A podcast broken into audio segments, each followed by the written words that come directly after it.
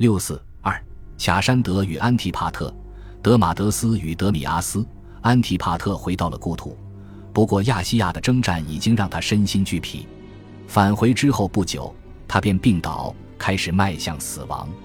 这位最为年长的马其顿老护卫官，希腊战争的胜利者，特里帕拉德伊苏斯环宇蓝图的设计者，共治国王的监护人，亚历山大帝国的代行执政者，在他人生八十余载之时，即将告别人世。陪伴在他的身边的是他的儿子卡山德。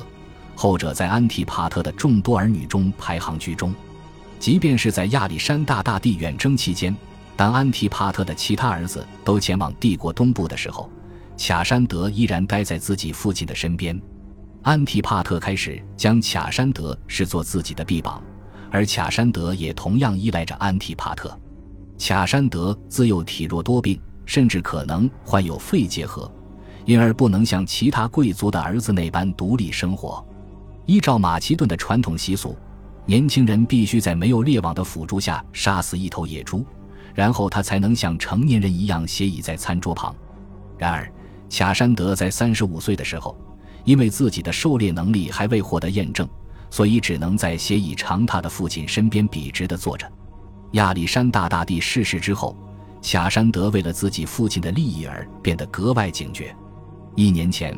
他察觉到独眼的安提柯可能会带来危险时，便找到自己的父亲，并对其发出了警告，敦促这位老者接管了共治国王。此外，卡山德还在亚洲期间就已经意识到了另外一种需要抵御的威胁，一种需要报仇雪耻的侮辱，因为他在那里读到了德马德斯所写的信件，信中竟然称呼自己的父亲是一根破旧、腐烂的绳子。并且提议与佩尔迪卡斯结成同盟，将其推翻。现在德马德斯已经抵达佩拉，而卡山德正等候着他。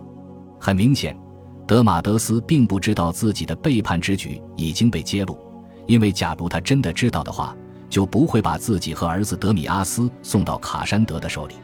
卡山德终于有幸秘密展开他的报复。当这两个雅典人还在宫殿里讨论驻军问题的时候。他们被当作国家公敌逮捕。对于接下来发生的事情，有不同的说法。卡山德似乎让德马德斯接受了一场表演性质的审判。一个名叫戴纳卡斯的希腊人担任检察官，他同时也是安提帕特的忠实代理人。之后，随着一份纸缩草被偶然发现，一份据称是本次审判记录的抄本终于得以重见天日。文献显示。戴纳卡斯出示了三封信作为证据，而德马德斯则对整个诉讼都报以嘲讽，还质问道：“在任何一个驿站老板都可以在途中将他刺杀的情况下，马其顿人为什么还要费心去搞审判？这或许只是历史的虚构之作，但其风格与德马德斯颇为相似，因为德马德斯正是在服侍权贵的漫长生涯中变得愤世嫉俗。不难相信。”在被发掘的纸缩草中，德马德斯谴责戴纳卡斯只不过是马其顿人的傀儡，不过是降下从宙斯那里借来的雷电罢了。德马德斯对这个角色十分熟悉，四年前他就担任过这样的角色。那时候他是安提帕特的傀儡，让德摩斯提尼与西佩里德斯被判处了死刑。审判的结果是毋庸置疑的。但是德马德斯在看到行刑的刽子手时，可能会感到惊讶。根据普鲁塔克的记载，卡山德亲自执行了死刑，并且附加上一种可能是他自己设计的残忍手段：他逼迫德马德斯在临死前先目睹了自己的儿子遭受处决。在普鲁塔克骇人听闻的叙述中，青年的鲜血溅洒在他父亲所穿的白色斗篷的褶皱之上。接着。卡山德就德马德斯背叛安提帕特的行为对他进行了辱骂，并最终将他处决。安提帕特对这一切到底持何种看法还很难说。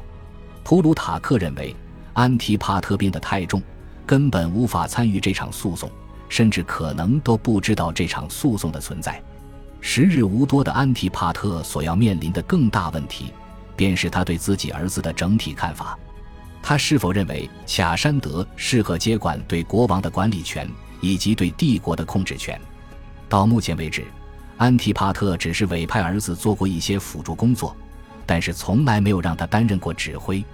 他在率军进入亚细亚的时候，并没有让卡山德执掌欧洲领土，而是任命了年逾花甲、资历平平的军官波利伯孔负责管理马其顿的大后方。之后，在特里帕拉德伊苏斯的时候，安提帕特让卡山德担任了独眼安提柯的副手千夫长。并不认为卡山德能当之无愧地成为行省总督，再一次把权力委托给年长之人，而让自己的儿子跟随其学习。或许安提帕特并不认为卡山德已经做好了担任领导者的准备，又或许他认为领导的权力应当先轮给更为资深的前辈。他曾目睹二十余岁的亚历山大大帝追逐关于神奇与普世帝国的闻所未闻的幻想。那些奇异的景象令安提帕特对年轻人的过分之举心生警惕。无论安提帕特的理由到底是什么，但他在病榻上还是做出了一项重大决定：对共治国王的监护权不会被传给自己的儿子，而是会被交给波利伯孔。卡山德将再一次成为新任统治者的副手。卡山德闻后惊恐万分，在他看来，自己分明是被剥夺了继承的权利。对国王的监护意味着对王室的监护，这就像王权一般，理应由父亲传给儿子。随着安提帕特的生命一分一秒的流逝，卡山德决定不再接受父亲再度赋予他的从属角色，他打算主动出击，索要自己艰苦奋斗、等待许久的遗产。甚至在他父亲过世之前，卡山德就已经开始制定自己的计划了。他派出一位值得信赖的。名叫尼卡诺尔的助手，这个人虽然长期以来被认为是亚里士多德的那个养子，但可能并非同一个人。前往雅典，只是其悄悄地接替麦尼拉斯成为驻军指挥官。他明白，许多雅典人并不愿意接受新成立的寡头体制，而安提帕特逝世的消息可能会促使这些人去推翻寡头统治。一旦雅典人发动反叛，卡山德就可能失去自己的宝贵资产，因为拥有城防工事的比雷埃夫斯港是该地区最为重要的海军基地。卡山德不能让他落入雅典的民主群盟之手，也不想让他落到自己未来的对手波利伯孔手中。终于，他父亲逝世的日子与波利伯孔就任的时刻到来了。卡山德在参加葬礼和权力交接仪式的时候，没有显露自己内心的真实感受。但是不久之后，卡山德便佯装要去打猎，实则前往乡间积聚支持反叛的力量。他向依然逗留在刚刚征服的叙利亚与巴勒斯坦的托勒密派出了使节，希望能够与之结盟。他确保前往赫勒斯滂的道路畅通无阻，以便自己在恰当的时候可以进入亚细亚，找到那里如今的主人——独眼的安提克。那些可以从玻璃薄孔岛台中获益的人，可能会建立起一种新型的伙伴关系。卡山德可以挑起一场两个大洲对战一个大洲的宏大博弈。这一次，他打算联合非洲与亚洲向欧洲发起进攻。已然在亚历山大大帝征服的海外之地纵横肆虐的内战之火，即将烧向马其顿的故土。亚历山大大帝死后，一直困扰着帝国的分裂模式似乎在无休止的上演。首先是王家军队分成了两派，分别推举了一位国王大帝来接替亚历山大大帝的位置。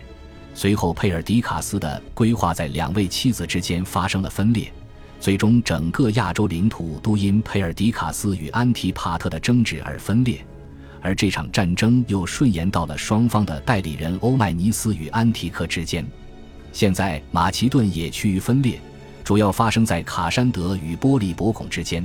随着裂隙产生，由马其顿占据主导地位的希腊世界也会出现分裂。位于这个世界中心，同时也即将成为主要战场的雅典，这座头戴紫云冠的城市，现在正由年迈的伏吉翁掌舵。感谢您的收听，喜欢别忘了订阅加关注，主页有更多精彩内容。